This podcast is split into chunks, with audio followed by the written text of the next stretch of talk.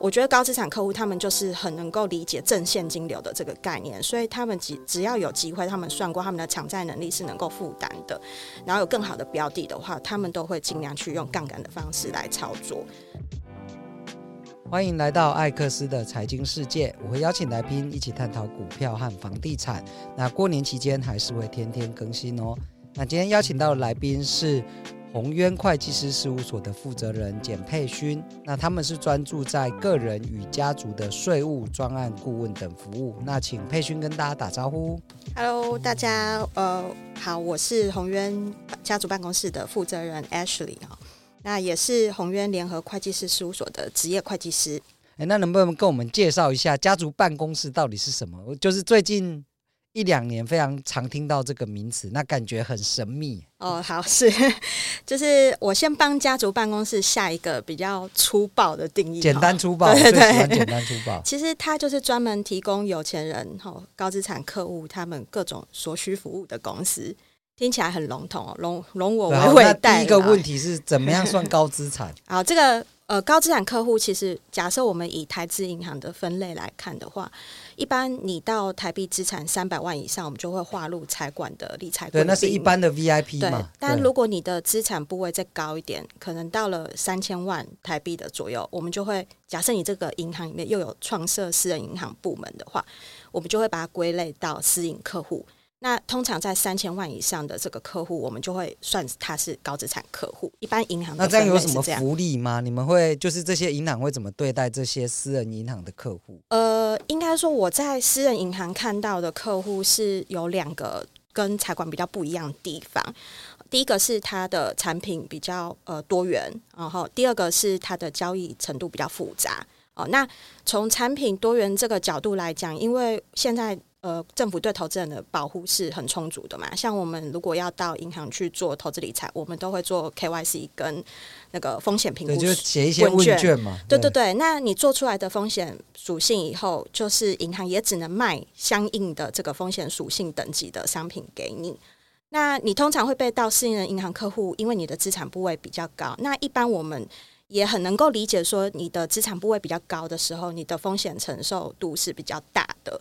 哦，所以当然他就可以有机会买到一些比较高风险、高报酬的商品。那可以举例吗？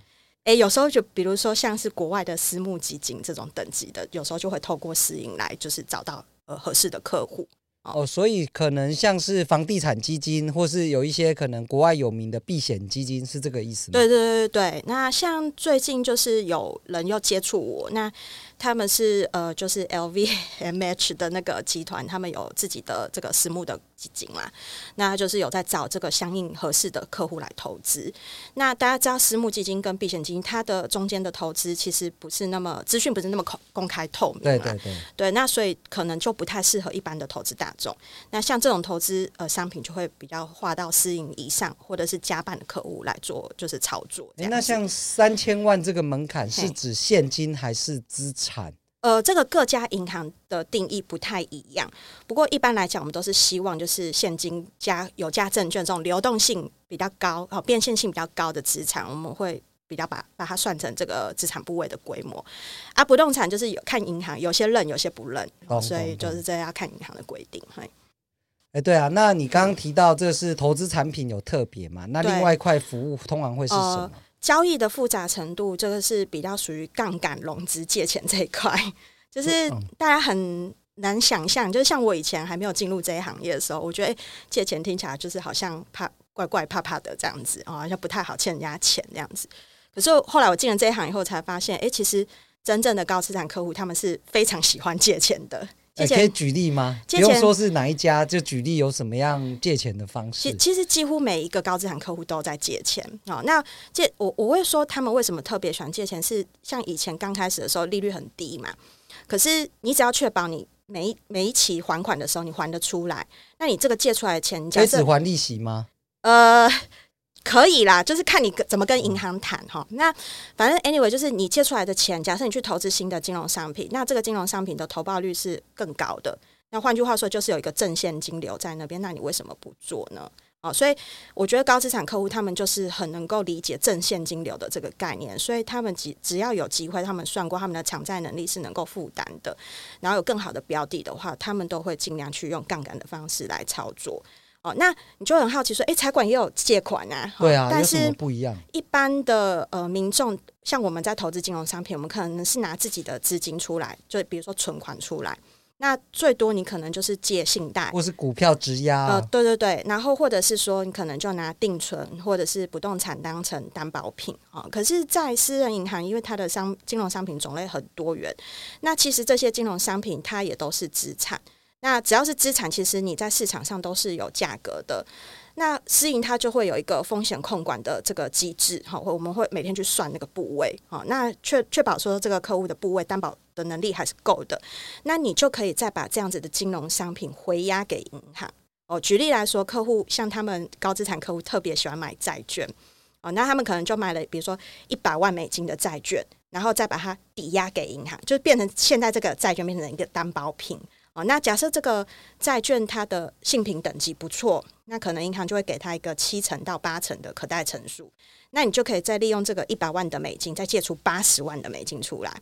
那八十万的美金是不是又可以再去做其他的金融投资？那能不能这么说，就是像？嗯呃，举例来讲，现在美国的利率很高嘛，那假设现在是五趴的话，他去买五趴的债券，然后持有到到期就有五趴的利息，都也不会赔钱。对，那一般人可能会觉得，那我钱就被卡住在里面了。对对，但是你如果是私人银行，他会再让你抵押把钱借出来，对，那就看。你要去投资什么产品？那我能借出来，我再买债券，再借出来再买债券。对对，都可以。这是依照客户的风险属性，我们会去做一个客制化的设计。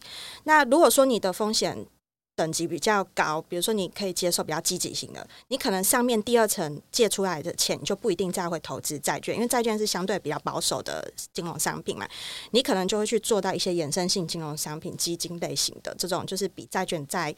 更高风险一点，可是换句话说，因为它高风险高报酬，那我们为什么会设计说底层是债券，上层是基金或是其他比较高风险商品？也是因为上面越借的钱会越来越少嘛，对不对？因为可贷成数会有那个十足单的那个限制，所以它会越来越少。所以你是不是借款的金额越来越少？所以你买的。呃，风险等级比呃，风险属性绝对值、绝对金额会越来越少，对，所以你整个风险控管能力其实是还在可控的范围。所以你们那个也会帮客户把这一段的风险都算清楚。对对对，就是说到底他每一期这样做完以后，他的利息支出跟他的获利哦相减以后，他的正现金流报酬这样真的不错啊。因为一般人要做到，就算你有这样的意识，你也很难有银行要跟你配合啊。呃，其其实我刚刚讲的服务都是私人银行的服务范畴，所以现在只要是你的银行里面是有提供私营服务的，我相信大部分的都有做到这样子的服务啊。只是说，这还是要回到就是每一家对风险控管的能力啦。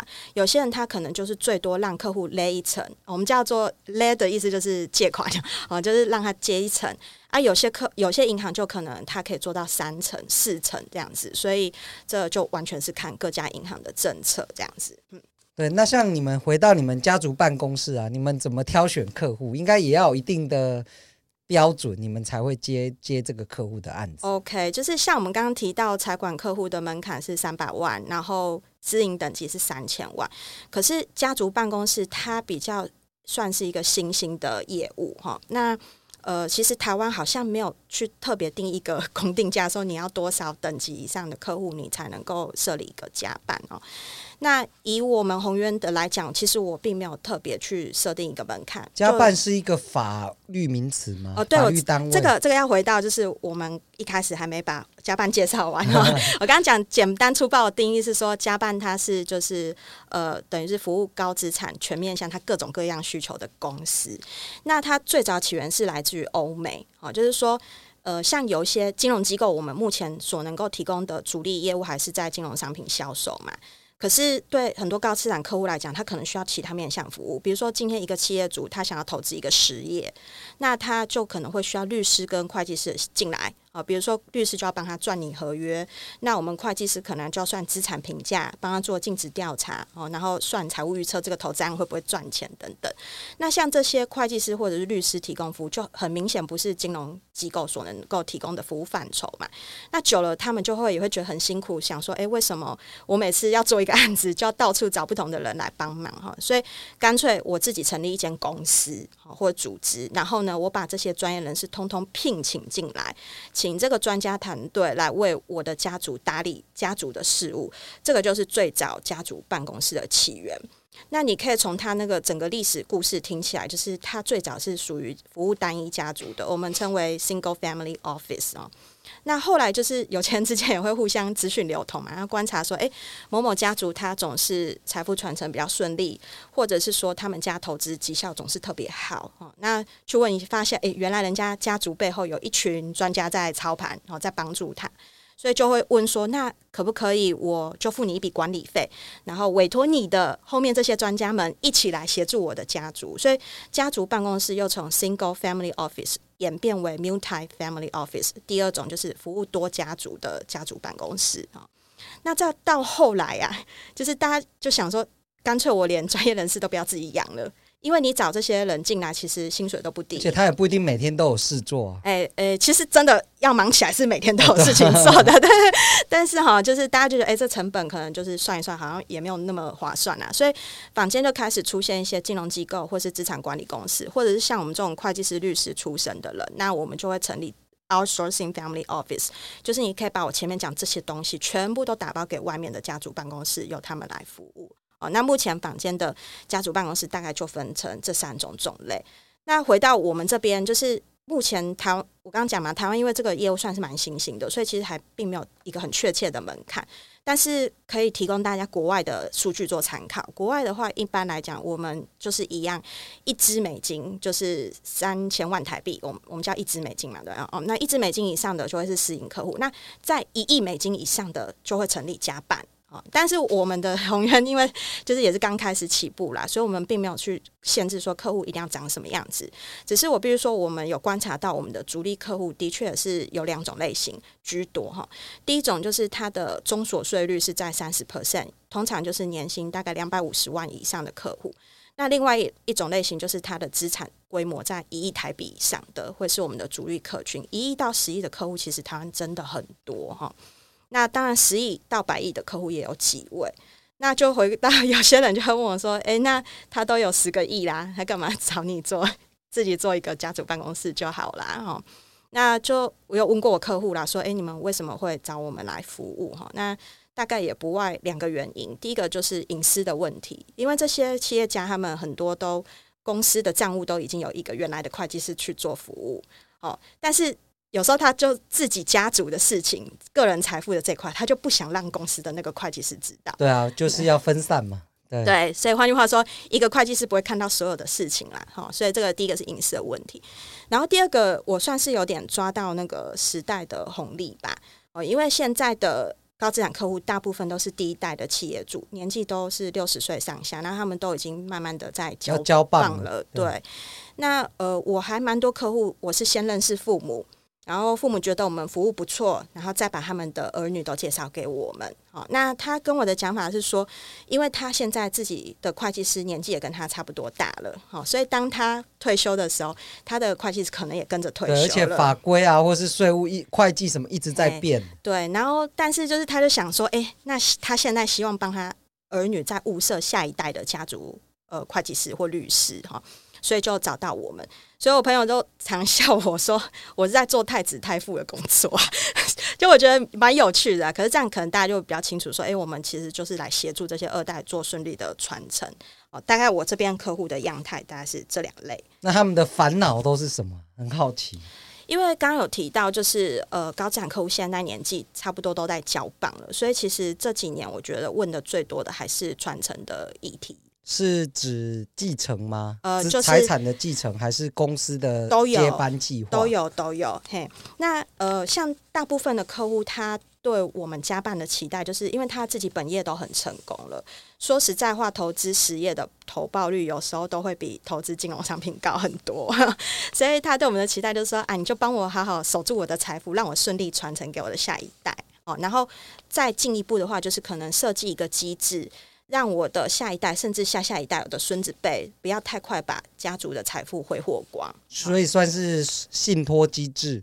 呃，有时候是透过信托。那当然就是，如果说他的企业还是要持续维运的话，那这个就会搭配着企业的股权设计一起做操作，这样子。对对对，这个大概是呃家族呃办公室的客户最这几年最烦恼的几个原因哈。好，那他们会有是哎，应该说。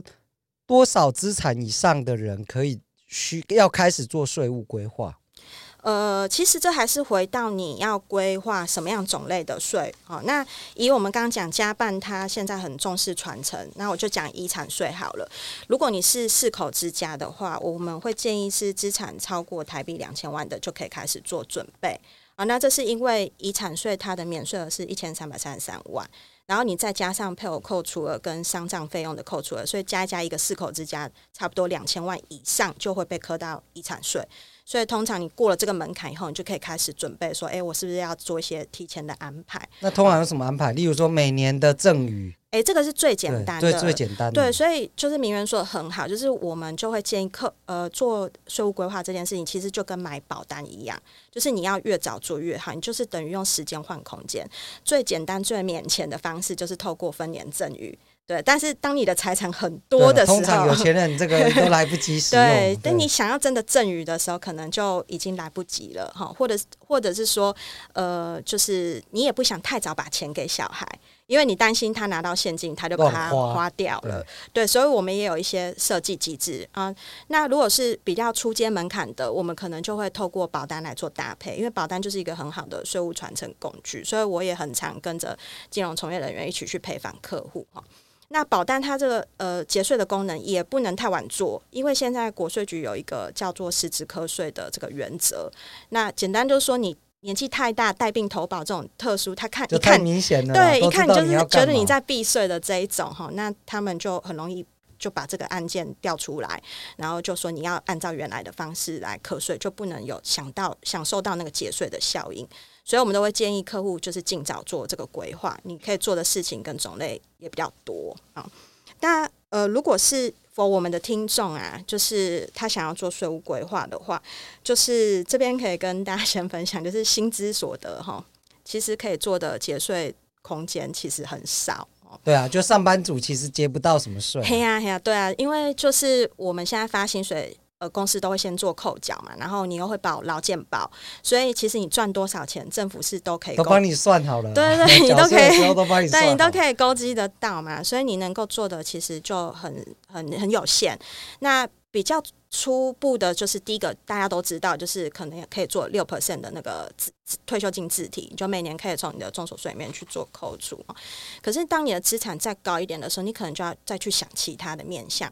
那像每一年四月或五月的时候，我其实还蛮多，就是科技业的朋友就会打给我，因为科技业、哦、科技业薪水奖金很高，年年终都发的不错，这样，他就问说：“哎、欸，那个不好意思啊，问一下，说那个薪资所得，那时候应该来不及了吧、欸？有没有什么节税的方法嘛？啊、反正人都是 到最后一秒钟才开始想到想到这些事哈。”那我就跟他讲说，前面的那些观念，薪资所得你可以做空间很少，所以我说你与其花力气去想说怎么节薪资所得，你倒不如想你用这些完税的所得去赚第二桶金，而第二桶金尽量是让它落在免税或者是低税率的东西上面。啊，像什么最好的例子就是海外所得哦，因为我们现在的海外所得的计算方式是。用一个叫做最低税负制，就获利的六百万嘛以上才要课税。哎，对对对，就是应该是说，他一百万以下就可以免申报，但一百万以上是要全额申报哈。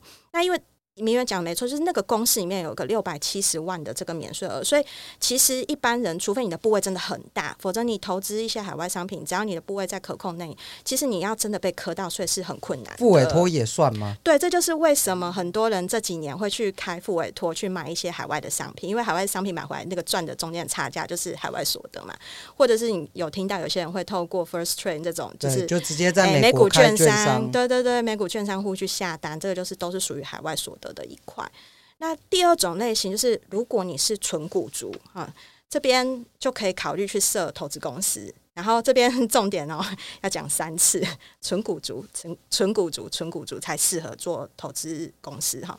这是因为我们的税制是现在，如果你买卖就是上市柜台股的话，你用个人的身份去买的话，正所税是挺真的嘛，所以你设不设根本就是没差，对，你就是用个人的方式就好了。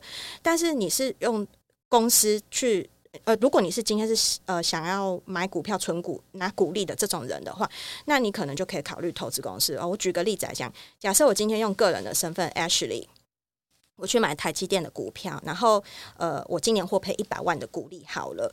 那我如果用个人身份买，我是要缴二十八 percent 的股利所得。哦，这么多哦？哎，其实我们的股利所得有。又是双轨制，啊，一个是八点五 percent，一个是二十八 percent。可是八点五还是很多啊。嗯，对。但是我现在讲的是，可能就是你的鼓励所得收入非常多的那种人哦。我先讲，假设我们先记二十八 percent，就最高上限好了哈。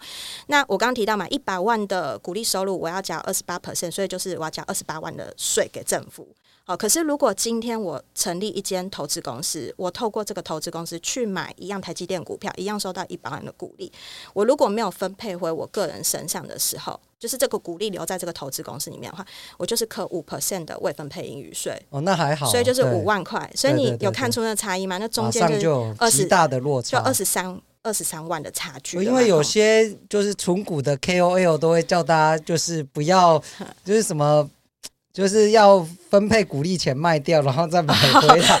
我觉得那个手续费或是中间的波动就蛮麻烦。对啊，有时候这个股市不是我们能够控制。对，那你用投资公司，那就是很简单了。对对，但是这个有。要跟各位澄清的一件事情就是说，这中间的二十三万不是说永远不用交给政府，它只是一个递延课税的概念。就是说，当我今天我刚刚讲的股利是留在你的投资公司里面嘛，当我今天投资公司的钱要再往上分配回我个人身上的时候，是不是就跟我个人又拿到台积电股利那个过程是一样，又是二十八个 percent？所以它只是递延课税的效果。那投投资公司设立有什么样的门槛或成本吗？呃，有，就是这个也是要讲到刚刚那个我把。刚刚有有一小段话没有讲，就是说大家很好奇说，诶，那既然还是要递延课税，不是完全不缴，为什么我还要做这件事情嘛？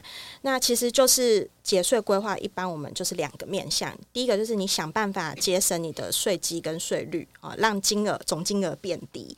那第二个面向就是你延后缴税，就是递延课税的概念，因为你。只要二十三万，像刚刚那个例子，二十三万一年可以完缴二十三万，我是不是这二十三万有可能可以再去做其他投资，有可能可以创造出其他更多报酬？那这其实有点机会成本的那个概念在里面。那我为什么说不是每个人都适合设投资公司？第一个是你股利要多，然后你是纯股族，然后第二个是投资公司设立是有门槛的，比如说你就至少会有一次性的设立费，然后还有每一个月的那个账务费，嘿，对对对，报税的费用。那如果你还有就是想要。登记地址在外面的商务中心，这种、哦、对，也是一笔费用，对对，又又会有借址的费用。那回到我们刚刚讲，到底多少？呃，多少股利以上的人，他比较适合用投资公司来做操作。那一般我们就是建议三十 percent 哦，所以刚抓我的客户三十 percent 起跳，就是呃年收两百五十万，而且他的股利在三十五万台币以上的客户，这样也蛮多人的啊。这门槛对对对，其实没有很高，但是就是你会去算嘛？啊，有些人觉得哎，其实也没有省多少，那我就还是用个人也是可以啊，就是这完全是取决于个个人的喜好。对，可是如果你没有先设好，你突然哪一天，例如说。可能哦，长长荣海运，他突然发了五十个月年终，对对，那你就是三十趴或四十趴就被政府克走了，就是二十八 percent 的那个分离。对啊，如果你有对，如果你有投资公司。的话，对，这些费用可能就有部分可以抵掉，就是你至少可以晚几年缴税啦。大概上概念是这样，这样。想请教 Ashley，就是你们服务的特色是在哪里？因为其实市面上也有很多间嘛，你们一定有你们的强项。对我，我觉得我们的特色大概可以归为三种。第一种就是我们银行的实务操作经验很丰富。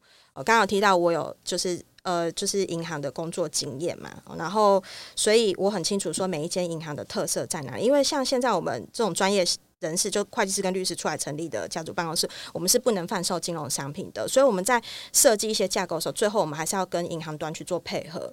那举例来讲，就是最近我有客户他想到日本去投资不动产，那他就需要日本的银行贷款给他。可是你知道，日本的银行其实是不太愿意贷款给外国人，通常要台资在那边的银行。对，所以你就要帮他找有台资，然后在日本又有分行的，或者是他有日本的子公司的这种银行，可能比较愿意贷款给他。哦，像这我们就比较知道说要去找谁，这是我们第一个优势。那第二个优势就是，我现在他是做资本市场出身的，所以他对资产是。